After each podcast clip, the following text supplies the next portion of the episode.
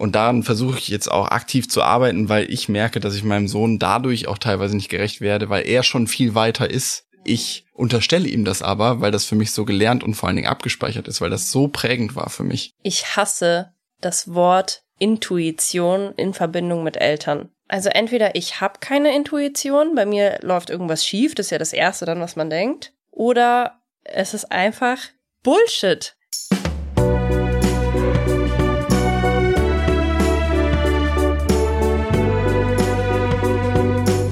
Family Feelings mit Marie Nasemann und Sebastian Tigges.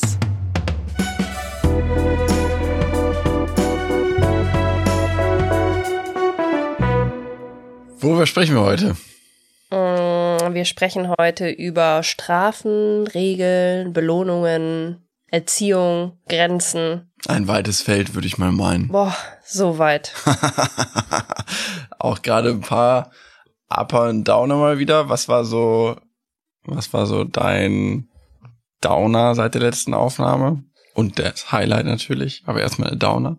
Gab schon so ein paar Downer jetzt wieder die letzten Tage. Meistens die Nachmittage, wo unser Sohn irgendwie nicht gut drauf war, sehr durch den Wind war, sehr viel unterschiedliche Sachen gleichzeitig wollte, geschrien hat, die Kleine gehauen, gebissen, geschubst, weggedrängt, halb zerquetscht hat.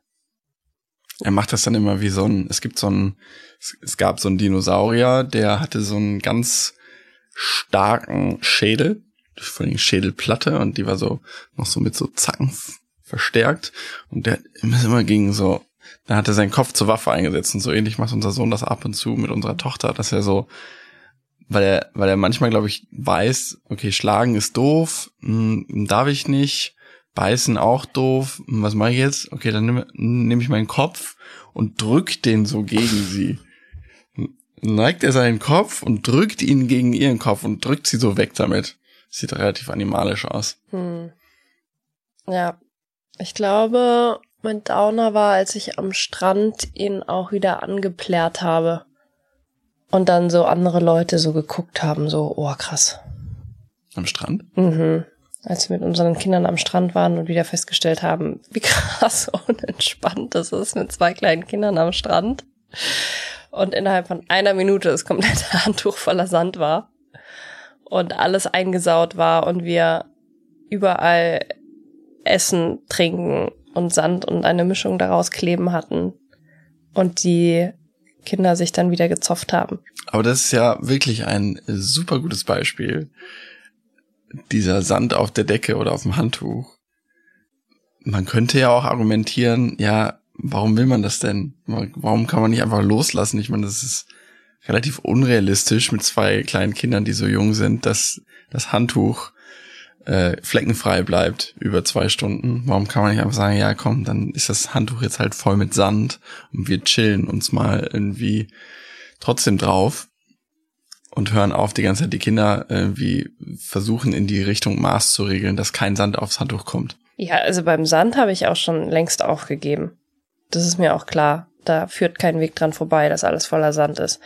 Aber ich finde, in dem Moment, wo es dann noch Snacks gibt und dann wird rumgesaut und dann werden die Snacks nicht richtig aufgegessen, sondern irgendwo hingelegt und es vermischt sich dann mit dem Sand und das ganze, dieses Gemisch klebt dann irgendwie an meiner Hose oder in meinen Haaren das ist dann schon so ein Punkt, wo ich so bin, so könnt ihr nicht, wenn ihr die Snacks nicht mehr essen wollt, sie einfach zurücktun in die Box? Nee, können sie nicht. Was war denn ein Highlight? Äh, mein Highlight war, glaube ich, ein Ausflug, den ich mit unserer Tochter gemacht habe. Ich habe eine Freundin mit ihrem Baby getroffen, die auch gerade zufällig in Kapstadt ist. Ähm, also das heißt Freundin, wir sind eigentlich nur mehr oder weniger über die Branche so ein bisschen bekannt, kennen uns so von ein, zwei Events ähm, und haben dann irgendwie bei Instagram festgestellt, dass wir beide hier sind und haben uns dann getroffen mit unseren Babys und ein Early Dinner gemacht äh, bei so einer Farm, wo so Streichelzoo ist und alles wieder super nice auf die Kinder ausgelegt. Und es war einfach richtig schön, einfach mal nur so eine Quality Time mit unserer Tochter zu haben, Sie war mega gut drauf, ist da wieder irgendwie rumgelaufen, hat alle nur angesmiled. ist irgendwie auf die Rutsche hoch und es war einfach, es ist einfach wie Urlaub, Zeit mit ihr nur zu verbringen. Also wirklich Urlaub. Man kommt einfach runter, man freut sich, man ist nicht gestresst. Es gibt eigentlich nie irgendeine komplizierte Situation, wo man nicht weiter weiß. Aber gut, sie ist ja auch noch klein und auch sie wird wahrscheinlich mal in ein Alter kommen, wo es schwieriger wird und man Grenzen setzen muss und Regeln. Warum sagst du das jetzt? Weil du Angst hast, dass unsere Hörerinnen dir den Vorwurf machen, dass du ein Kind lieber hast als das andere. Ja. ja. Wie gehen wir damit um? Was, wenn jemand auf dich zukommt und sagt, hast du ein Lieblingskind? Ja, was heißt, das kam ja schon oft Nachrichten. Äh, bei euch klingt es immer so, eure Tochter wäre so ein Engelchen und euer Sohn so ein Teufelchen und wie schrecklich das für die Kinder sein wird, wenn die das mal später hören und so. Ich liebe meine Kinder beide so krass. Und beide absolut gleichwertig. Aber es ist schon immer so gewesen, dass ein Kind Ohne Wertung. Geh aber ganz tief rein und such die Wahl der Wörter. Ja. So Weniger fordernd. Fordernd. Weniger wild ist. Wild ohne Wertung. Weniger fordernd. Ja, aber fordern, das sagen wir immer, aber ist das nicht auch eigentlich negativ? Weil eigentlich will man ja ein Kind, das einen nicht fordert. Ein intensiv, perfektes, weniger intensiv. Kind. Mhm. Das sage ich manchmal. Mhm. In, in, dem, in der verzweifelten, in dem verzweifelten Versuch, das zu erklären, ohne Wertung. Man kommt ja sehr häufig in die Situation, ähm, dass wir gefragt werden, ja, wie ist das denn mit eurem Sohn und so. Mm, ich habe schon mittlerweile aufgegeben, das versuchen, also das näher zu beschreiben. Ich sage dann immer, ja, der ist halt sehr fordernd oder sehr intensiv. Mhm. Mehr mache ich gar nicht mehr. Weil, also wenn man es nicht erlebt hat, dann versteht man es eh nicht. Mhm. Und mir ist es auch zu mühsam und ich will auch nicht meinen Sohn schlecht reden gegenüber Leuten, die das eh nicht verstehen können. Mhm. Voll. Und ich habe auch keine Lust, mich zu rechtfertigen. Ich weiß, wie sehr ich ihn liebe. Ich weiß aber auch, wie anstrengend das ist. Mhm. Das hat nun mal ist stark ambivalent. Mhm. Das heißt, es ist überhaupt nicht ambivalent, es gehört zusammen. Ja. Ich liebe ihn auch unter anderem, weil er diese starke Energie hat. Aber ich äh, habe es aufgegeben, das irgendwie irgendjemandem erklären zu wollen. Mhm.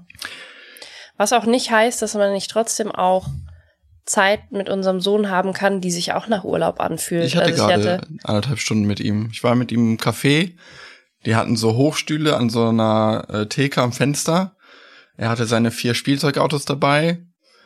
Ähm, ich habe ganz in Ruhe gegessen, meinen Kaffee getrunken. Er hat bisschen gemalt, bis mit seinen Spielzeugautos gespielt. Ähm, immer mal wieder gesagt, Papa auch spielen. Dann habe ich auch mal ein Auto bewegt und habe zwischendurch gegessen. Habe sogar, glaube ich, ein bisschen an meinem Handy äh, gearbeitet, was ich dann sofort wieder bereut habe, habe ich es wieder weggelegt. Aber man musste eben diese ruhigen Minuten immer kurz nutzen. Mhm um mal kurz ein bisschen was abarbeiten zu können. Und das war definitiv mein Highlight. Nee, ich hatte dann schon zwei Highlights. Ich war ja auch noch am Strand mit ihm diese Woche. Mhm. Und das war auch schön. Ich war nicht am Strand, ich war, wollte, egal, lange Geschichte. ich war auf jeden Fall mit ihm zwei Stunden alleine unterwegs oder drei und das war super. Ja. Es ist einfach, mit ihm alleine funktioniert es eigentlich immer ziemlich gut. Ich hatte auch gestern Nachmittag mit ihm alleine und er saß, er hat so am Tisch seine Kekse gegessen und ich habe so auf die Uhr geguckt, es waren, glaube ich, echt so 20 Minuten, wo er einfach nichts gesagt hat und auch einfach ganz langsam gegessen hat und einfach so in die Luft geguckt hat und so. Das ist halt für seine und unsere Verhältnisse kaum vorstellbar gewesen, bis äh. vor einigen Wochen noch. Da waren fünf Minuten eine Ewigkeit. Ja. Und die waren schon kaum denkbar. Ja. Ich glaube auch nicht, dass es 20 waren, das kam dir wahrscheinlich so lange vor. Nee, ich habe wirklich auf die Uhr geguckt. Krass. War, wir saßen wirklich super lange an diesem Tisch. Er war auch, glaube ich, einfach sehr müde, weil er gerade irgendwie keinen Mittagsschlaf macht oder wir denken, dass es nicht so schlau ist, dass er Mittagsschlaf macht, weil wir dann erst abends um 10 unseren Abend einleiten können. Und er war so ruhig und entspannt, dass ich mir auch einfach wieder dachte, wie schon zum hundertsten Mal, er braucht einfach so krass Ruhe und Pausen und es ist ihm einfach wahrscheinlich in der Regel einfach zu viel, wenn wir zu viert abhängen. Ja. Er weiß nicht wohin mit dieser mit den ganzen Eindrücken, weil bei ihm alles halt viel schneller reinprasselt als vielleicht wahrscheinlich bei anderen Menschen und er fängt dann an zu beißen und um sich zu hauen, weil er einfach nicht weiß, wohin damit. Ja. Ja. Äh, ich finde, das ist eine sehr gute Einleitung in das Thema. Mhm. Ähm, gehen wir mal ein paar Schritte zurück. Ich habe mir überlegt, wir könnten auch darüber sprechen, über die Zeit, bevor wir Kinder hatten. Mhm. Wenn wir noch weiter zurückgehen, so grob umrissen unsere Erziehung, soweit man das noch erinnert. Ähm, ich glaube, es ist relativ safe to say, und das wird ja auch vielen HörerInnen so gehen, die so in unserem Alter etwa sind, dass es eher eine Tendenz zur autoritären Erziehung war. Das war ja auch sehr normal. Das war ja äh, quasi das Schema damals. Ähm, Es wurde auch nicht hinterfragt. Es gab auch keine großartigen Erziehungsratgeber oder ähnliches. Ich glaube, unsere Eltern wussten schon, wir wollen es jetzt nicht so machen wie unsere Eltern, weil die da, also da war einfach an der Tagesordnung, dass man irgendwie den Hintern voll bekommen hat oder irgendwie einem auf die Finger geschlagen wurde oder Ohrfeigen oder sonst was. Ähm, das wussten, glaube ich, unsere Eltern schon, dass sie das nicht weitergeben wollen. Aber es gab jetzt trotzdem natürlich noch keine bedürfnisorientierte Elternschaft oder irgendwelche ganz ohne Regeln, obwohl wahrscheinlich gab es auch irgendwelche irgendwelche Hippie-Dörfer, die gesagt haben, wir machen das alles ganz anders und bei uns gibt's gar keine Regeln und so. Bestimmt, aber die galten dann wahrscheinlich schon eher im Mainstream als ziemlich krasse Weirdos. Ich kann mich sogar teilweise daran erinnern, ich weiß nicht, wie alt ich da war, schon ein bisschen älter natürlich, dass ähm, manchmal so davon gesprochen wurde, oder man das so im öffentlichen Kontext erlebt hat, dass Kinder anti-autoritär, also das Mhm. einfach das komplette Ja. Gegenteil erzogen Mhm. wurden. Und das waren immer die wilden Kids, so, die durften alles und waren aber völlig verzogen, hieß es immer. Ähm, und den Eindruck habe ich auch geteilt, Mhm. weil ich so dachte, äh, wir sind hier im Restaurant und die tanzen irgendwie auf den Tischen Mhm. gefühlt. Mm, Das gab schon, aber das waren halt, wie du sagst, die Wilden, genauso wie damals ja auch, weiß ich nicht, die die Birkis, die die Ökos. Äh, ich hatte einen guten Freund, dessen Eltern hatten ein Reformhaus und das war eine absolute, das waren ja absolute äh, äh, Outsider. Das waren so richtige Freaks in den Augen so meiner meines Umfelds und heute, wenn man durch Prenzlauer Berg läuft, ist das die absolute Mainstream mit Birkenstock und im Bioladen. Naja, ähm, was wollten wir anders machen? Ja, wir wollten, wie du gerade schon angedeutet hast, wahrscheinlich ist das auch die Regel, dass alles so ein bisschen anders machen wollen als ihre eigenen Eltern, weil Mhm. keiner ist hundertprozentig zufrieden mit seiner eigenen Erziehung. Ähm, ich, man kann es natürlich anstreben. Ich würde jetzt mal äh, mich weit aus dem Fenster lehnen und sagen, unsere Kinder werden auch nicht nur einverstanden sein mit dem, was wir so Mhm. die nächsten Jahre anstellen und die letzten Jahre schon angestellt haben. Ähm, insofern wollten wir es einfach ein bisschen anders machen. Man hat sich, also ich habe mir zumindest ein bisschen Gedanken gemacht und habe gedacht, ja, äh, meinen Kindern irgendwie ein bisschen mehr auf Augenhöhe begegnen, weniger bestimmt, sondern mehr so, ja, respektvoll, äh, gleich, gleichbestimmt so ein bisschen, aber trotzdem eben äh, da als Vaterfigur führend. Und so ungefähr habe ich mir das ausgemalt und Hattest du so bestimmte Situationen im Kopf, die du noch so aus deiner Kindheit kennst, wo du vielleicht als Kind immer dachtest, das werde ich auf jeden Fall anders machen? Also ich glaube, ich wollte mir mal als Jugendliche oder habe ich vielleicht sogar einen Brief der erwachsenen Marie schreiben, die, wenn sie selber mal Kinder hat, was sie dann anders machen soll.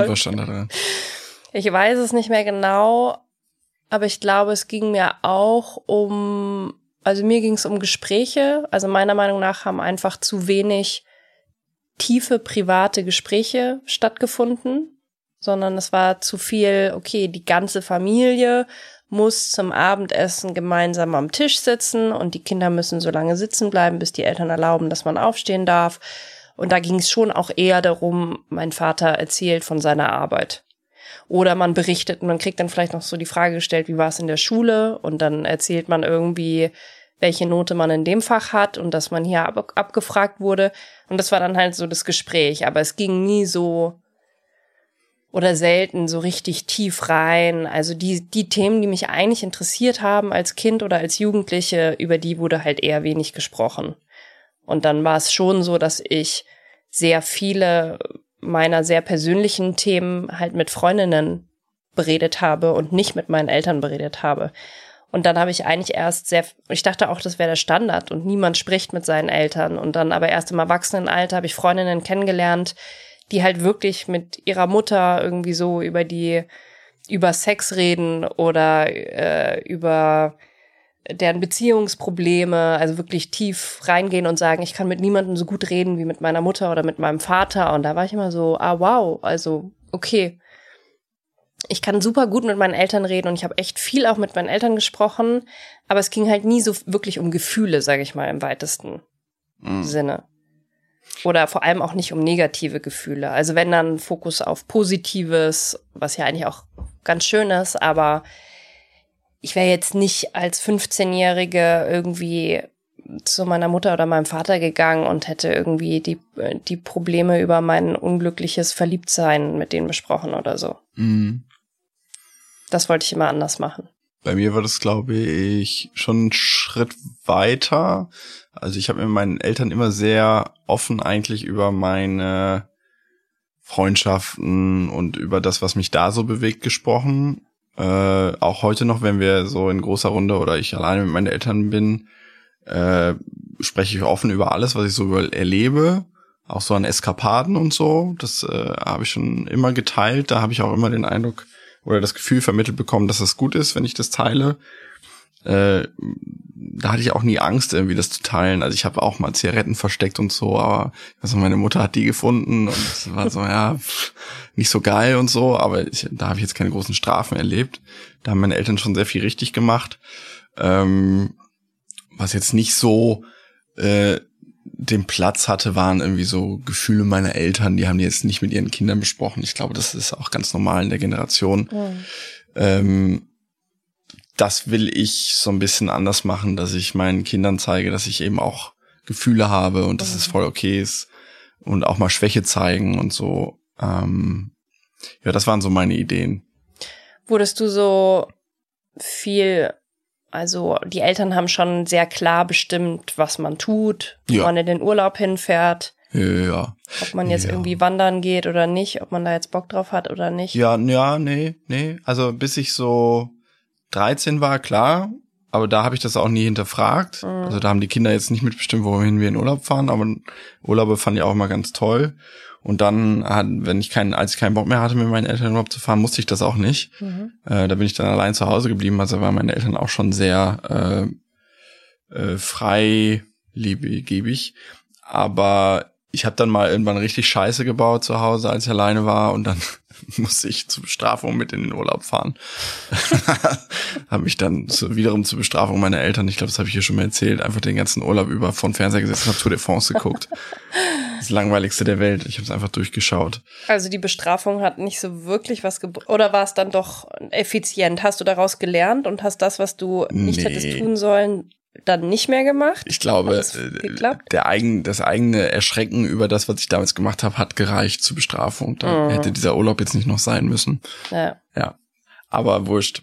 Äh, gutes Thema übrigens. Äh, belohnen und strafen. Da habe ich halt häufig, das weiß ich noch, ich habe mir jetzt in Vorbereitung auf die Folge heute mal so Gedanken gemacht, so Strafen, wenn man bestraft wurde als Kind, das hat ja eigentlich nie in einem ausgelöst, dass man die Tat, sage ich jetzt mal in Anführungsstrichen, für die man bestraft wurde, selbst überdacht hat und gesagt hat, hm, ja, stimmt, das war falsch. Da mache ich mir jetzt mal Gedanken drüber, sondern man war immer so, ja, also wenn ich das nochmal mache, muss ich es halt besser verstecken. Ja, es war sogar fast eher noch im Gegenteil, oder? Wenn man keine Strafe bekommen hat, beispielsweise, ich hatte schon sehr strenge Zeiten, wann ich zu Hause sein musste. Ich weiß, es war ganz lange halb zwölf warum auch immer halb zwölf und nicht elf oder zwölf. Ich musste irgendwie um halb zwölf zu Hause sein und Freundinnen durften teilweise schon länger ausgehen oder hatten gar kein Limit. Ich fand es irgendwie immer schrecklich und so. Und wenn ich dann aber echt mal irgendwie überzogen habe und ähm, später erst nach Hause gekommen bin, dann war es jetzt nicht so, dass ich irgendwie krasse, eine krasse Strafe dafür bekommen habe, sondern wenn ich dann so gemerkt habe, okay, meine Eltern haben sich vielleicht wirklich echt Sorgen gemacht, weil die wirklich Angst um mich haben.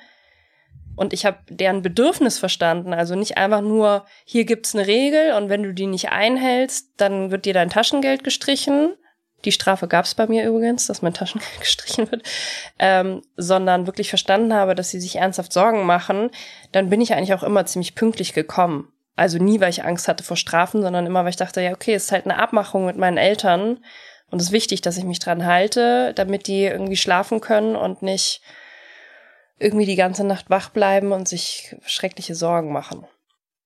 Und dann gab es aber wiederum andere also großes Thema in meiner Jugend war halt mein Zimmer. Ich war super chaotisch und habe aber mein Chaos überblickt. Also für mich hat's gepasst. Ich habe mich wohlgefühlt. Ich brauchte dieses Chaos für meine Kreativität. Klar. Nee, du guckst ja. mich so an, aber es ist einfach so. Ich habe mich in meinem Zimmer, wie es war, wohlgefühlt. Okay. Und meine Eltern haben es halt nicht toleriert und haben halt gesagt, es muss aufgeräumt werden und ich muss aufräumen. Und äh, wenn ich mein Zimmer nicht aufräume, darf ich nicht rausgehen. Also da gab es schon sehr strenge Regeln. Das hat dann aber nicht dazu geführt, dass ich irgendwie aufgeräumt hätte, sondern ich habe mich dann halt eingegraben und war halt bockig und habe mir gedacht, ja, fickt euch, dann mache ich hier halt irgendwas anderes in meinem Zimmer. Und dann kam mein Vater abends nach Hause, meine Mutter hat gepetzt, Marie hat ihr Zimmer nicht aufgeräumt und so. Puh, du guckst schon so, ja. Das gab Ärger, wenn mein Vater sehr erschöpft und gestresst von der Arbeit heimkam und oft konnte meine Mutter sich bei uns nicht so durchsetzen. Aber mein Vater, der abwesende Vater, den man nur ein bis zwei Maxim Max Stunden am Tag gesehen hat, der war natürlich, hatte eine ganz, einen ganz anderen Posten. Und wenn der wütend wurde, das wollte man nicht erleben. Der Ausputzer. Ja, der ist dann halt in mein Zimmer gekommen und hat halt rumgebrüllt. Ich gehe da jetzt mal nicht weiter drauf ein. Kommen wir mal zu unseren Kindern. Ja. Nach welchen Prinzipien erziehen wir denn jetzt unsere Kinder? Also, bevor ich Vater geworden bin, dachte ich immer, ja, ich, ich stelle für mich fest, was ich anders machen will, mhm. suche mir so ein paar Sachen diffus raus und dann der Rest ist Intuition. Ich hasse das Wort Intuition in Verbindung mit Eltern als ich Mutter geworden bin. Jetzt kommt's. Und sehr überfordert war mit diversen Dingen, die man irgendwie mit einem Baby tun soll, damit es zufrieden ist und schläft und nicht schreit, bin ich schon auf viele Texte gestoßen, wo es immer hieß, ja, als Mutter musst du doch einfach nur deiner Intuition folgen. Muss man locker machen. Deine, als Mutter weiß man das schon, intuitiv, was man machen muss. Aber nur als Mutter auch. Und dann dachte ich mir immer, also entweder ich habe keine Intuition, bei mir läuft irgendwas schief, das ist ja das Erste dann, was man denkt. Oder es ist einfach Bullshit. Weil äh, wo, deine Intuition sagt dir sicher nicht, ah, so und so muss ich das Baby an die Brust anlegen, damit meine Brustwarzen nicht wund werden. Nein, das ist pures Wissen, keine Intuition. Ich musste mich sehr lange durchs Internet durchforsten, bis ich endlich ein Video gefunden habe auf YouTube, wo ich endlich verstanden habe, wie ich dieses Kind anlege, so dass meine Brustwarzen nicht wund werden. Ich würde mal behaupten, Intuition äh, fließt ja auch aus Wissen, oder? Also Intuition ist ja beschreibt ja eine äh, äh, weiß ich nicht, ein Reflex in einer Situation, wo du einfach deinem Gefühl folgst, das ist ja die freie Übersetzung, würde ich mal sagen. Mhm. Aber das sind ja gelernte Mechanismen aus der Vergangenheit. Das ist ja nichts, was du irgendwie in deinen Gensträngen von ja. vor 80 Jahren noch hast. Das ist was anderes. Das ist ja nicht Intuition, ja. oder? Wenn ich meiner Intuition folge, dann ähm, würde ich das so übersetzen mit A, das habe ich schon mal so erlebt, das habe ich so und so abgespeichert, dass das funktioniert, also setze ich das jetzt ein, ohne ganz bewusst drüber nachzudenken. Aha. Oder? Ich habe Intuition immer eher sowas als sowas gesehen, ja, was ein bisschen äh, ich, durch die DNA so über Generationen von Frau zu Frau so weitergegeben wurde. Mm, nee, das würde ich, ja, viele nennen das wahrscheinlich auch Intuition, ich nenne das nicht Intuition. Also Beispiel, äh, das Kind liegt auf dem Bett und fängt an zu schreien und man läuft irgendwie im Zimmer rum, dann ist es ja so intuitiv, auch wenn man noch nie irgendwie ein Kind hatte oder so, würde man ja das Kind nehmen und hochheben. Mm, so. Stimmt. Und dann hört es so auf. Aber macht man das nur, weil man das, Na, das schon ja immer schon gesehen, gesehen, hat bei anderen? Und ist das dann die noch nie in deinem Baby, in Leben ein Baby gesehen hättest. und dann würdest du in so einen Raum kommen und da wird ein Baby schreien. Würdest du es da dann hochnehmen? Ja, glaube ich auch. Ich glaube, das wäre nämlich dann deine Intuition. Weil äh. A, weiß nicht, was ich machen soll, habe ich noch nie gesehen, Gefahr raus. Ja, vielleicht. Das wieder ein Fluchtreflex ist. Ja. Ja, ich glaube, was so Erziehung, Regeln, Strafen, Belohnungen, all sowas angeht, ist halt ehrlich gesagt Intuition auch bisschen für'n Arsch, weil du im Zweifel immer eher das machst, was du aus deiner Kindheit kennst und das ziemlich unreflektiert weitergibst. So, ich habe ja gesagt, ich will ein bisschen was anders machen mhm. und aber zeitgleich meiner Intuition immer zu folgen, ist halt relativ schwachsinnig. Geht eigentlich gar nicht. Ist zumindest an vielen Punkten äh, kontraproduktiv. Du musst im Gegenteil sogar eigentlich das, was du intuitiv machst, die ganze Zeit hinterfragen. Ja. Boah, so anstrengend. so anstrengend. ja, und trotzdem kommen wir ja nicht umhin und wir erwischen uns häufig dabei, dass wir immer noch im Alltag mit Strafen und Belohnen arbeiten. Ja. Obwohl wir beide schon vor einiger Zeit gesagt haben, weil wir das gelesen haben, äh, das bringt nichts. Mhm. Machen und ja auch aus unserer eigenen Vergangenheit wissen, dass es nichts gebracht hat. Wir versuchen trotzdem durch, also jetzt nicht Prügelstrafe oder Wegsperren oder so, das ist mittlerweile ja so schon so Common Sense, dass wir da nicht mehr, mehr auf die Idee kommen, aber Beispiel, unser Sohn hat eine Eisenbahn in der Hand und haut damit volle Kanne unserer Tochter ins Gesicht, schon vorgekommen. Mhm. Dann sagen wir, nein, das ist nicht erlaubt. Mhm. Wenn auch ein bisschen lauter, äh, versuchen ihn nicht anzuschreien. Auch das haben wir mittlerweile einigermaßen zumindest verankert, dass das nicht gut ist. Das gelingt uns leider nicht immer. Auch nicht immer öfter. Es gelingt uns einfach nicht immer. Und sagen dann, nein, das geht nicht, nehmen ihm die ab. Mhm. Und wir haben im Wohnzimmer zu Hause so einen Bauernschrank. Dann kommt das auf den Bauernschrank, dann wird ihm erklärt, das geht nicht, das Verhalten dulden wir nicht. Spielzeug, mit dem du deine Schwester schlägst, kommt auf den Bauernschrank und da bleibt es bis morgen. Das ist ja eine Strafe. Es ist auf der primären Ebene das Unterbinden dieses Verhaltens in dem Moment. Ja. Aber die sekundäre und sich anschließende Ebene ist, dir wird es jetzt entzogen, das Spielzeug. Ja. Und du kriegst es erst morgen wieder. Das ist ja schon natürlich auf der, wie gesagt, auf der einen Ebene ist es äh, äh, ähm, Prävention, aber auf der anderen Ebene ist es eben schon diese Penalisierung. Also zu sagen, weil du das gemacht hast, ist das jetzt bis morgen auf dem Schrank. Ja. Ist eine Bestrafung. Ja. Streng genommen. Ja, eine, die ich aber sinnvoll finde. Didim. Didim.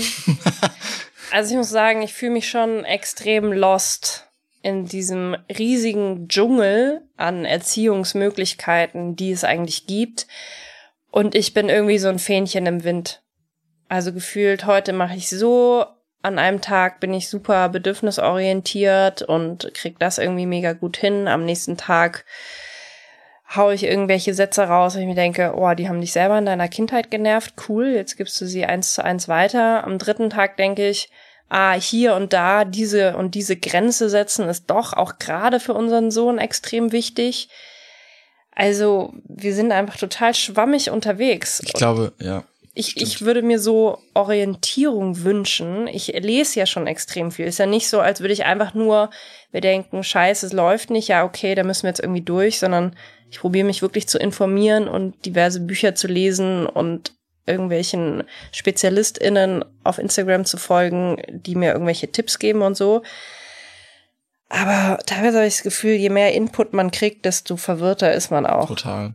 Also was jetzt richtig ist und was falsch ist. Ähm, weil dann halt, das sind ja auch wieder Einflüsse von außen irgendwie so. Aber ich will ja auch die Einflüsse von außen. Also ich will ja auch nicht nur meiner Intuition folgen irgendwie. Ich find's super schwierig. Ja, weil es so verschiedene Ansätze gibt, ne? Also was wir ja machen, oder zumindest versuchen, weitestgehend äh, in der Vergangenheit versucht, äh, versucht haben zu machen, ist, dass wir unsere Kinder bedürfnisorientiert erziehen weil das so, würde ich mal sagen, das ist, wenn wenn es zu unserer Kindheit die autoritäre Strömung war, dann ist es jetzt eben gerade das, was äh, en vogue ist und wo in einer Vielzahl der Literatur eben davon gesprochen wird, dass das das Richtige ist. Willst du es kurz beschreiben? Du kannst es viel besser als ich. Bedürfnisorientierte Erziehung für alle, die es nicht wissen, wobei ich davon ausgehe, dass viele unserer Hörerinnen das auch schon kennen oder auch anwenden. Oder auch nicht mehr anwenden? Mm. Ja, es geht halt irgendwie, so ganz begriffen habe ich es auch noch nicht. Ich glaube, es geht eigentlich darum, dass halt Kinder ganz viele Gefühle natürlich haben, wie wir Erwachsenen auch. Und hinter den Gefühlen, wie zum Beispiel Wut, steckt immer ein Bedürfnis. Wie zum Beispiel, ich will jetzt hier alleine für mich mit diesem Spielzeug spielen, nicht mit meiner Schwester teilen. Wenn sie kommt und mitmachen will, dann bin ich wütend und schlag sie. Und dann ist es äh, nicht unbedingt natürlich nur sinnvoll, mit dem Kind zu schimpfen, sondern ihm schon zu reflektieren, ah, du wolltest jetzt gerade alleine mit dem Spielzeug spielen, du willst nicht teilen. Ähm, dann aber schon auch Grenzen zu setzen, zu sagen, es ist voll okay, dass du wütend bist. Also die Emotionen sind alle erlaubt. Nicht so wie bei uns früher, wo man eigentlich nur happy sein sollte, so ein bisschen, sondern du darfst wütend sein. Aber was nicht in Ordnung ist, ist, dass du deine Schwester schlägst. Und dann aber halt auch irgendwie gemeinsam eine Lösung zu finden und zu sagen, okay, wie wäre es, wenn wir uns jetzt hier rübersetzen oder nimm doch dein Spielzeug und geh in den anderen Raum, da hast du deine Ruhe oder komm, ich nehme jetzt die Kleine weg, dann kannst du hier in Ruhe spielen oder so. Also das ist natürlich so das Ideal, was ich eigentlich, glaube ich, auch anstreben würde. Ähm, aber ich glaube, es wird auch oft missverstanden, dass bedürfnisorientierte Elternschaft man immer denkt, das wären eben so unerzogene Kinder, die im Tisch, äh, im Restaurant auf den Tischen rumtanzen können. Es geht halt schon auch um die Bedürfnisse der Eltern. Und beispielsweise haben wir jetzt schon gerade auch bisschen schwierige Situationen am Esstisch, dass irgendwie unser Sohn, wenn wir irgendwie essen wollen, die ganze Zeit rumschreit oder die ganze Zeit passt ihm irgendwas nicht und das will er nicht und das nicht und wegschieben den Stuhl und ranschieben und wieder wegschieben und wieder ranschieben. Und wenn ich irgendwann merke, ich bin so gestresst und ich kann hier gerade nicht in Ruhe essen, dann ist es auch mein Bedürfnis und es darf halt genauso da sein. Und dann darf ich auch als Erwachsene bestimmte Grenzen setzen, ähm, damit ich auch mal meine Bedürfnisse befriedigt kriege. So. Und heute Morgen zum Beispiel hat unser Sohn, er weiß ganz genau, dass er mit dem Essen nicht rumspielen und rumpanschen darf. Und irgendwann, wenn er halt nicht mehr so richtig Hunger hat, fängt er halt gerne mal damit an. Und er hat irgendwie seinen Joghurt neben seine Schüssel gekleckert und fand es dann halt lustig, mit der flachen Hand halt draufzuschlagen. Und dieser Joghurt spritzte natürlich in alle Richtungen, unter anderem auf meine Kleidung. und dann habe ich gesagt, okay, dann ist jetzt das Essen beendet und ich nehme die Schüssel jetzt mit und stelle die in die Küche. Und natürlich hat er erstmal geweint und war frustriert. Aber ich glaube, dass es schon richtig war und er halt so schon auch lernt, nee, so isst man eben nicht. Also ich glaube, dieses Bestrafungen wie, okay, du kommst spät nach Hause, dafür streich ich dir jetzt dein Taschengeld. Also keine Ahnung, du haust jetzt deine Schwester, dafür gehen wir jetzt aber später nicht an den Strand. Also, also dass sowas, Dinge, die keinen Sachzusammenhang genau, haben. Genau, dass das einfach irgendwie totaler Quatsch ist. Aber so eine Grenze zu setzen, zu sagen, wenn du mit diesem Spielzeug deine Schwester haust, dann kommt das Spielzeug weg. Und wenn du mit deinem Essen das auf den Boden wirfst, also auch jetzt schon bei unserer Kleinen, wenn sie anfängt, ihr Essen auf den Boden zu werfen, finde ich, kann man schon das Signal setzen, gut, dann gehe ich, also gar nicht so, ich bin jetzt auf dich wütend oder so, aber wenn du es halt auf den Boden schmeißt, dann hast du offensichtlich keinen Hunger mehr und dann ist das Essen jetzt hier beendet und dann räume ich halt auf. Ja, weil wenn man das auch in der Strafen fassen würde, dann, also man könnte den Begriff Strafe ja sehr weit fassen. Mhm. Dann wäre es ja quasi jede Reaktion, unmittelbare Reaktion auf eine Handlung, die schädlich ist für das Kind oder seine Umgebung. Mhm. Ne? Schädlich? Ja. Also wenn das Kind eine schädliche Handlung vornimmt, Ach so. eine zu bestrafende Handlung, wenn man jetzt diesen Kontext wählt, ja. dann wäre ja jede Reaktion deinerseits, die dieses Verhalten versucht zu unterbinden, eine Strafe. Wenn man den Begriff der Strafe weit fasst. Nee, weil ich kann ja auch probieren, es zu unterbinden, indem ich zum Beispiel mit meinem Kind rede und es probiere aus der Situation irgendwie also genau, selber das, darauf das zu Das wäre die sehr, sehr, äh, äh, das wäre dem sehr weiten Begriff folgende äh, äh, Reaktion. Mhm. Aber ich wollte nur erklären, dass man das technisch gesehen auch als Strafe sehen kann, was du machst mit dem Joghurtbecher. Mhm. Ja, auf jeden Fall. So. Ja, voll. Man kann auch einfach sagen, ja, nehme ich so hin und versuche nur mit dem Kind zu sprechen. Aber dabei stößt man eben noch mehr an seine Grenzen. Ja. Ja, aber das will ich ja auch gar nicht. Weil dann, glaube ich, hat man wirklich irgendwann ein Kind, was einfach auch nicht checkt, dass andere Leute Bedürfnisse haben. Also wenn es immer nur um die Bedürfnisse des Kindes geht, wie soll das dann verstehen, dass wir das andere, also wie soll das ein empathischer Mensch werden? So, und das ist genau das gute Stichwort, warum, also ich zumindest und du glaube ich auch, so ein bisschen an so einer, an so einem Punkt sind, so eine Sinnkrise, was, was dieses Konzept der Erziehung angeht, diese bedürfnisorientierte Erziehung, weil wir einfach merken, das ist, glaube ich, auch so ein bisschen dem, äh, sagen wir, intensiven Charakter unseres Sohnes geschuldet, dass wir da sehr schnell an die Grenzen stoßen, weil er es doch sehr gut versteht, sein Umfeld so in seinen Band zu ziehen, auch das wieder positiv formuliert, dass dieses strenge Konzept der bedürfnisorientierten Erziehung eben dann irgendwann so darin endet, dass es nur noch um seine Bedürfnisse geht. Weil, nee, aber dann, weil wir es halt nicht verstanden haben, ehrlich gesagt. Weil wir denken, bedürfnisorientierte äh, Erziehung wäre nur auf seine Bedürfnisse einzugehen. Aber das ist einfach Quatsch. Ja, klar, aber du weißt, wie unser Sohn ist. Sobald ja. du nicht auf seine Bedürfnisse eingeht, nimmt er den ganzen Raum ein. Ja. Sobald du ihm erklärst, das ist jetzt mein Bedürfnis oder das Bedürfnis deiner Schwester, dass das und das passiert ist, ja. landest du quasi automatisch bei Strafen. Ja. Deswegen ich will nur erklären, warum wir so ein bisschen an die Grenze des, dieser streng bedürfnisorientierten Erziehung gekommen sind und warum ich zumindest in der Sinnkrise bin und mm. mich irgendwie versuche umzusehen nach anderen Konzepten, die für mich einfach eher passen. Und ich habe auch das Gefühl, manchmal, also Intuition ist nicht das richtige Wort, aber wenn ich das so mache und wenn ich versuche, darin besser zu werden und natürlich stößt man dabei an seine Grenzen, weil A muss man seine eigene äh, Prägung dabei überwinden und B muss man auch noch äh, sehr, sagen wir mal, geduldig sein mit dem Kind, um das irgendwie voranzutreiben und durchzuziehen. Aber auf der anderen Seite habe ich manchmal das Gefühl, dass es einfach nicht so 100%ig passt zu dem, was mhm. wir hier für Anforderungen haben. Und deswegen bin ich so ein bisschen lost und ja. deswegen versuche ich irgendwie so ein bisschen mir Gedanken zu machen, okay, wo klar kann sein, dass ich das immer noch falsch verstehe, aber so ein bisschen, ich sag's jetzt mal so böse, da kriege ich bestimmt Gegenwind, aber so ein bisschen Autorität zurück in, in das Leben im Sinne von Grenzen, mhm. das hatte ich immer so diffus, dieses Gefühl, dass wir das ja. brauchen. Ja. So. Das Ding ist bei uns, gerade bei unserem Sohn, ja, er kam auf die Welt, er war so anders als andere Babys, er hat so, er hatte so starke Bedürfnisse und wir sind natürlich nur irgendwie zu zweit um ihn rumgetänzelt und waren einfach immer nur, weil wir mit diesem Schreien nicht klarkamen, haben wir einfach immer nur probiert, irgendwie eine Situation zu schaffen, damit er nicht schreit. Ja. Und unsere Eltern oder zumindest meine Eltern, als ich irgendwie wie so oft davon erzählt habe, wie schwierig und wie anstrengend das mit ihm ist, haben halt oft mal so Sätze fallen lassen wie ja, ihr habt ihn verzogen, das ist, weil ihr von Anfang an äh, oder so früh schon Nanny-Support hattet und weil immer sich jemand so krass auf ihn eingestellt hat oder weil wir beide da waren oder ihr habt immer irgendwie alles für ihn gemacht und so.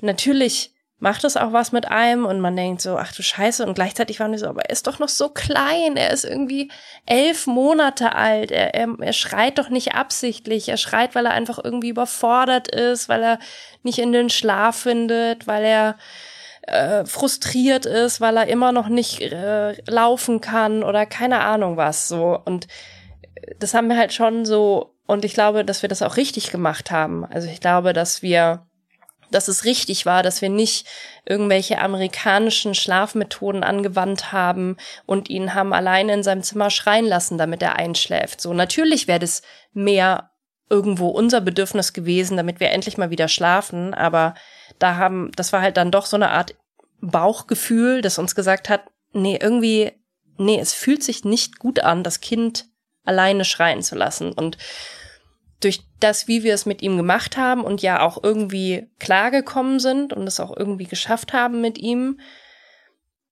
das hat sich halt so fortgesetzt, dass wir immer so probiert haben, Hauptsache er ist zufrieden. Hauptsache er hat alles, was er braucht, damit er bloß nicht irgendwie einen Grund hat zu schreien, weil dann ist wieder komplettes Chaos von bei uns und Dreiviertelstunde Wutanfall und bei uns Wut und bei uns Trauer und diese völlige Überforderung mit diesen Gefühlen, die dann kommen, wenn er so viele Gefühle hat. Und da hatten wir halt, äh, sind wir schon, glaube ich, verängstigt auch immer an ihn rangegangen und äh, haben da erstmal natürlich keine starken Grenzen gesetzt, sondern uns nur an seinen Bedürfnissen orientiert und teilweise unsere eigenen Bedürfnisse vergessen. Und jetzt ist er irgendwie fast drei und er spricht immer besser. Und wir sind ja schon mit der bedürfnisorientierten Erziehung, finde ich, haben wir bei ihm schon sehr große Erfolge erzielt. Mhm. Das muss man jetzt schon mal sagen. Also Beispiel Weihnachten, was eigentlich so eine klassische Situation wäre, wo er völlig überfordert wäre mit ganz vielen Menschen und überreizt und wieder schreien und so. Wir können auf ihn eingehen, wir verstehen, was er will, wir können ihn irgendwie runterbringen und so. Total. Ja. Und er kann auch seine Gefühle äußern, ne? Ja. Boah. Das, das konnte ich ja cool. nicht, bevor ich 38 war. er sagt jetzt ab und zu so, ja, traurig oder sauer mhm. oder fröhlich. Es ist ja total geil. Ja. Da geht mir wirklich jedes Mal, geht mir das Herz auf. Ja. Freue ich mich so krass. Ja. Egal, auch, auch wenn er sagt, oder äh, keine Ahnung, wenn es super negative Gefühle sind. Negativ, nicht wertend, sondern ja. für ihn einfach nicht so schön und er das äußert, mhm. dann bin ich von jetzt auf gleich nicht mehr sauer auf ihn. Ja. Und ich bin leider immer noch sehr viel sauer auf ihn, wenn er so wenn er so intensiv wird, mhm. sagen wir, wenn er so richtig wütend wird. Mhm. Ähm, du hast es gerade beschrieben, dass wir eben in diesen ersten, sagen wir mal, 12, 14 Monaten seines Lebens eben immer darauf bedacht waren, ja, ihn zufriedenzustellen. Das mhm. ist ja das, was man macht, weil ja. man denkt halt, äh, Baby schreit, unzufrieden. Ist, ja. glaube ich, auch richtig. Ja. Also würde ich jetzt so für mich werten äh, oder, oder definieren. Und da waren wir eben sehr gehetzt und getrieben. Mhm. Und das wie du beschreibst, also ich habe das immer noch verinnerlicht. Ne? Wir haben letztens, äh, vor ein paar Tagen, haben wir die Kinder wieder ins Auto gepackt und ich habe dir gesagt, ey, mein Herz geht, mein Puls geht immer noch automatisch hoch, wenn ich meinen Sohn in den Kindersitz sitze. Weil das ich krieg immer noch immer so ein Hände. Moment war, wo er sofort anfängt zu schreien ja. und dann weiß, okay, ich habe jetzt irgendwie drei Sekunden Zeit, um schnell den Kinderwagen einzupacken und die Tasche und mich schnell und loszufahren und so. Ja. ja. Das sind ganz viele, ja. Oder an der Ampel stehen mit dem Auto ja. an der Ampel stehen. Auf eine rote Ampel ja. zurollen. Ich versuche heute immer noch in, in instinktiv dieses, diesen, diesen, äh, die Zeit des angehaltenen Autos zu reduzieren. Ja. Wenn ich äh, in einiger Entfernung eine Ampel sehe, die äh, von grün oder schon lange grün ist zum Beispiel oder auf ja. gelb geht oder schon rot ist, dann versuche ich sofort abzubremsen und auszurollen. Das ist so krass, weil ja. es früher so war, sobald wir angehalten haben, auch wenn er gepennt hat, mhm. losgeschrien. Ja. Und dann hat er sich ja auch teilweise zwei, drei Stunden. Wir hatten mal eine Fahrt, die war zwei Stunden schreien.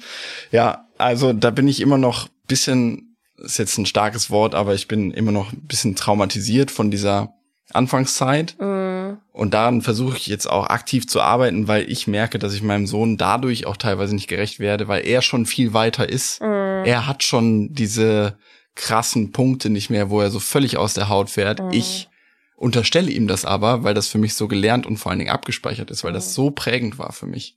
Das ist schon echt spannend, da selbst rauszufinden, weil unser Sohn teilweise, wie gesagt, schon zwei Schritte weiter ist als ich. Und du sagst es auch immer, ja, aber der ist doch gar nicht mehr so. Also sagst du nicht aggressiv, aber ja, guck doch mal, aber er, er macht das ja gar nicht mehr. Und ich krieg's aber nicht so schnell raus, mhm. weil sich das richtig eingebrannt hat bei mir. Ja, und dann gibt's halt wieder so die erste Woche, als wir angekommen sind, es war ja eigentlich nur gute Stimmung und alles nice und so. Was auch nicht heißt, dass immer gute Stimmung sein muss, aber jetzt ist halt seit ein paar Tagen wieder die Nachmittage einfach Halligalli schwierig mit ihm, ja, weil es die ganze Zeit, er will dies, er will das, wenn er das nicht kriegt, schreien, Wut, hauen. Oh, es ist so, es ist so die ganze Zeit so ein Turbo und man äh, probieren ihn da irgendwie rauszuholen und runterzukriegen und das gelingt dann irgendwie wieder nicht oder wir haben dann selber nicht die Muße und sind so, ja, ich will jetzt hier aber auch mal die Küche sauber machen und jetzt, oh.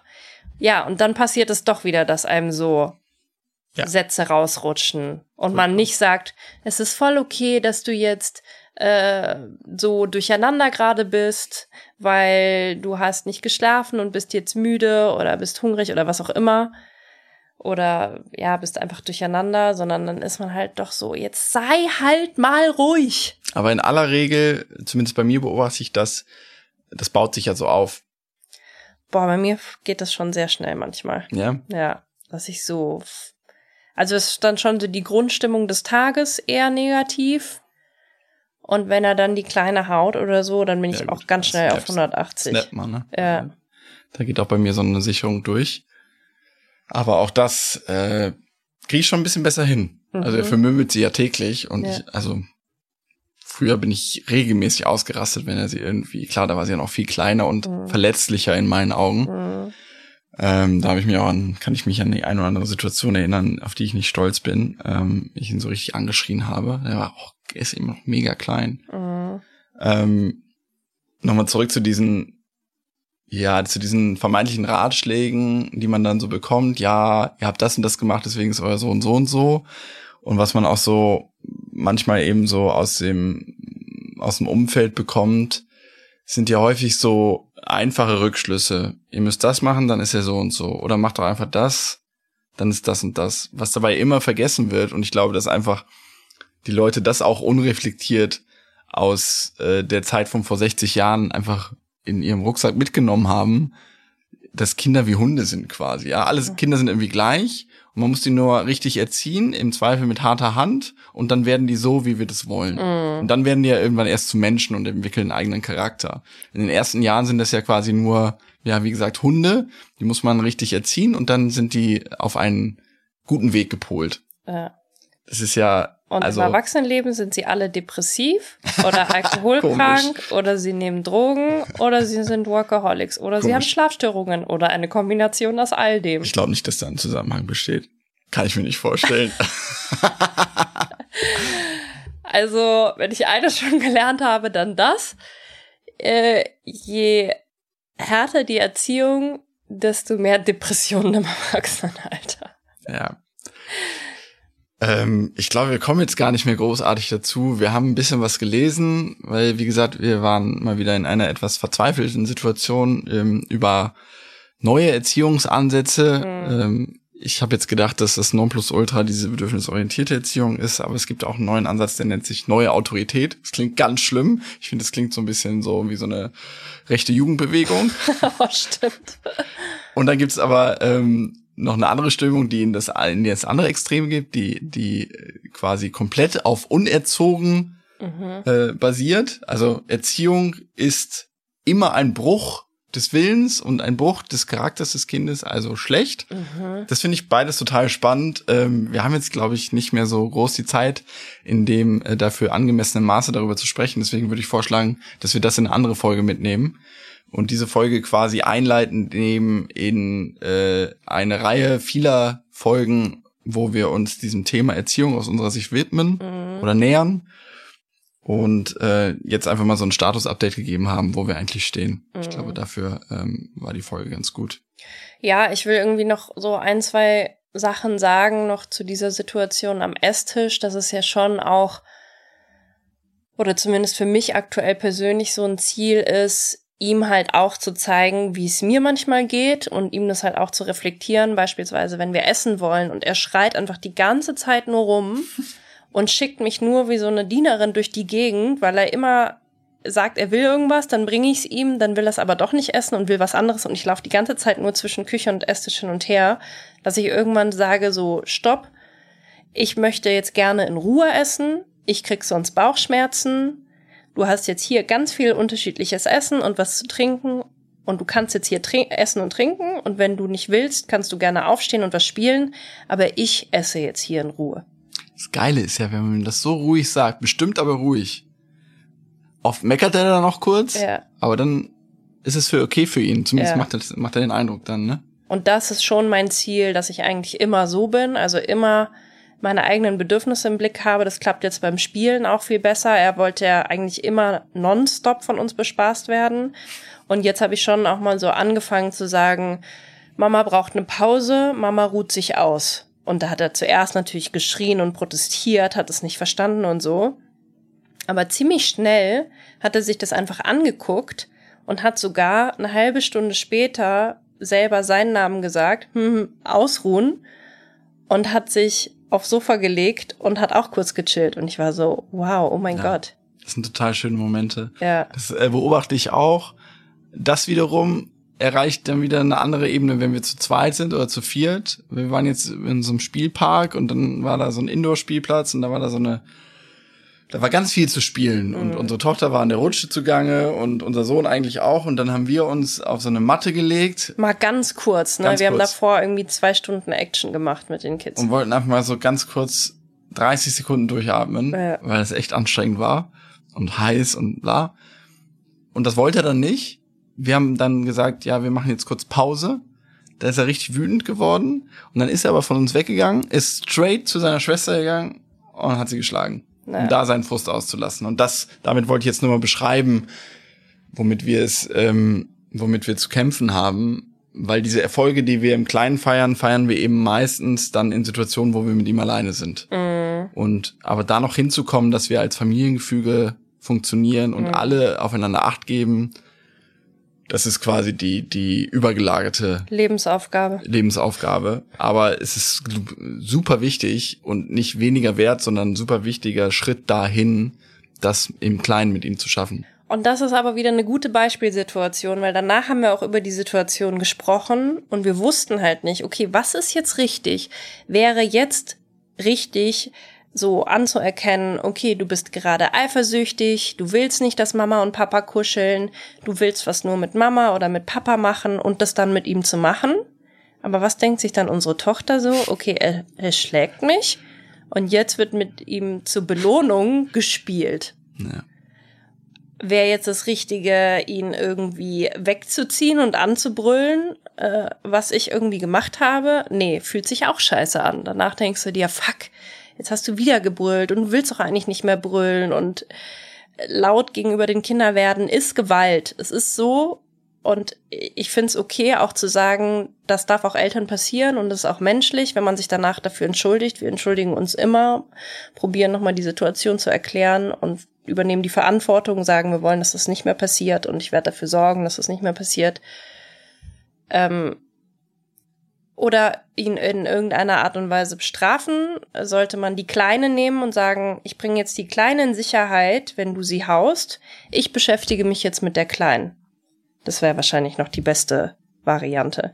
Also ihn nicht wegsperren, aber zu sagen, hey, wenn du hier jemanden wehtust, das ist nicht in Ordnung, dann bringe ich jetzt die Kleine in Sicherheit und mach was mit ihr. Ich sag jetzt schon immer so, ich spiele nicht mit Kindern, die schlagen. Probiere Ja. das schon so, schon so als Regel zu etablieren. Ja. Und ich sehe es irgendwie nicht, dass, und das wäre ja eigentlich, das ist halt dieses komplett antiautoritäre oder überbedürfnisorientierte zu sagen, aber, aber wenn er so schreit, dann will er doch einfach nur Liebe haben. Und du musst jetzt, genau jetzt musst du hingehen und ihn besonders lieben und so. Genau, und deine Ja. Tochter sitzt daneben und wurde geschlagen und schreit. Ja, und was lernt er dann? Ah, ich muss nur meine Schle Schwester schlagen, dann kriege ich die Aufmerksamkeit und Liebe, die ich halt gerne hätte. Ja, das genau das beschreibt so richtig treffend diese völlige ja, Verlorenheit, die wir so haben. Ne? Ja. Und dann äh, kommen halt wieder Leute von außen, die dann halt so sagen, ja, ihr müsst ihn halt belohnen für das, was er gut macht. Und äh, irgendwie auch nicht bestrafen, weil bestrafen ist auch Leckerli Aufmerksamkeit, sondern ignorieren das, das, was ihr nicht gut findet. Das war ja ein Tipp unserer Ergotherapeutin. Mhm. Also wenn ihr schreit, müsst ihr ihn einfach komplett ignorieren, dass er merkt, okay, mit Schreien komme ich nicht weiter. Und wenn er, also jetzt nicht dieses Schreien, ich habe wirklich ein Problem, sondern dieses, ich schreie jetzt, um Aufmerksamkeit zu kriegen. Und wenn er beispielsweise mal ganz ruhig für sich spielt, dann geht aktiv zu ihm hin und sagt, oh toll, wie du da gerade ganz für dich alleine zehn Minuten gespielt hast. Und das sind für mich schon so Hunderegeln. Ja. Vielleicht funktionieren sie, aber sie fühlen sich teilweise gut an, aber teilweise auch echt. ja, es gibt halt auch so unterschiedliche Arten von Schreien. Also das mit dem Ignorieren haben wir schon probiert, oft. Hat jetzt auch nicht so gut geklappt, Also ne? ich ignoriere ihn, wenn ich merke, der schreit jetzt nur, um mich anzuschreien. Ja. Schreit nur, um irgendwie Aufmerksamkeit auf seinen, weiß ich nicht. Also es gibt so ein Schreien, da merke ich, da weint der auch nicht oder so. Ja. Und es gibt halt so Das ist ein, so ein äh. und es gibt halt Schreien, da ist er wirklich richtig wütend oder richtig traurig und da ihn zu ignorieren, finde ich, Ja. das geht überhaupt, also find, fühlt sich für mich nicht richtig an. Nee. Aber es gibt dann auch wieder andere Leute, die sagen, nein, mit zweieinhalb kann er noch gar nicht so, ist sein Gehirn noch gar nicht weit genug, dass er so ein Schreien, so ein einforderndes, also nicht, so ein er Theater machen. Ich glaube nicht, dass er mich manipulieren will in dem Moment. Das glaube ich auch nicht, dass er da die, die äh, geistliche Reife hat. Mhm. Aber ich glaube einfach, dass er denkt, ah, bin ich jetzt irgendwie unzufrieden, dann meckere ich jetzt mal. Ja. Aber das ist nichts, was wirklich an, an sein Bedürfnis geht, sondern es ist irgendwie vielleicht von ihm auch gelernt. So, ja, äh, Ja. Was mache ich meistens? Ah, äh. Er hat so einen Move, wo er jetzt immer so einen Mundwinkel so ganz weit nach unten zieht, als er es das erste Mal gemacht hat. Wir haben uns nur kaputt gelacht. Das ist wirklich wie so ein richtig schlechter Schauspieler. So, äh, Du kannst aber auch sehr gut. Ungefähr so ein Geräusch macht er dazu. Äh, aber so in einer Tour und man ist so, oh Gott, dieses Ich find's ganz witzig. Wer, wer das mal sehen möchte, wie genau dieses Gesicht aussieht, das können wir mal nachmachen äh, in der Story oder so. Überhaupt, wenn ihr ähm, noch Feedback und Hinweise habt oder Fragen zu dieser Folge oder zu den anderen Folgen oder wenn ihr tiefere Einblicke haben wollt, was überhaupt bei uns abgeht, dann könnt ihr unsere Instagram-Kanäle auschecken, Mhm. Marie Nasemann oder Tigges. Und ihr könnt Feedback, Fragen, Anregungen, alles auch an eine E-Mail-Adresse schreiben. Die ist familyfeelings zusammengeschrieben at rtl.de. Da könnt ihr immer schreiben. Äh, Das wird immer gelesen, versprochen. Dafür haben wir gesorgt. Und wir gucken uns das an und nehmen uns Feedback und Fragen und Folgenvorschläge alles sehr zu Herzen und freuen uns da, wenn ihr rege mit uns kommuniziert. Boah, ich bin noch so im Labern. Ich bin noch so im Thema. Ja, es ist halt auch ich könnte direkt emotional. weitermachen. Das ist einfach also so ein krasses Thema. Und ich finde es so krass, dass es jetzt losgeht. Und ich habe es mir so, so viel einfacher mal wieder vorgestellt, wie so vieles. Ich finde es ganz richtig, dass wir jetzt am Ende sind, weil ich hatte mir noch kein genaues Bild gemacht von diesen anderen Methoden. Die will ich mir noch näher anschauen und auch mal ein bisschen ausprobieren, um vielleicht dann darüber auch berichten zu können, inwiefern das erfolgreich oder erfolglos war. Insofern finde ich es ganz gut, dass wir jetzt zum Ende kommen. Äh, wir werden in naher Zukunft daran anknüpfen und äh, euch davon erzählen. Ja. In der nächsten Folge geht es erstmal wieder um uns. und zwar um das Thema Fusionierung. Das haben wir ja schon mal so ein bisschen beim Rück Jahresrückblick von unserer Kreativpause angeschnitten, dass wir da so eine kleine Erkenntnis in der Paartherapie hatten, dass wir unendlich fusioniert sind. Also wir sind eins, wir sind verschmolzen. Wir sind quasi eine Person. Mit So wie richtig, Penis wie man sich früher Vulva. über die, über so Paare lustig gemacht hat, die dann immer sagen, wir und äh, zu so einer Masse verschwommen sind. Ja, wir kommen So gerne zum. Abendessen. ähm, ja, darüber re reden wir. Nächste Folge ist ja auch gerade wieder sehr akut. Wir sind ja hier ja wieder sehr viel zusammen und verbringen mehr oder weniger 24 Stunden miteinander. Du gehst mir so auf den Sack Du manchmal. gehst mir so auf den Sack.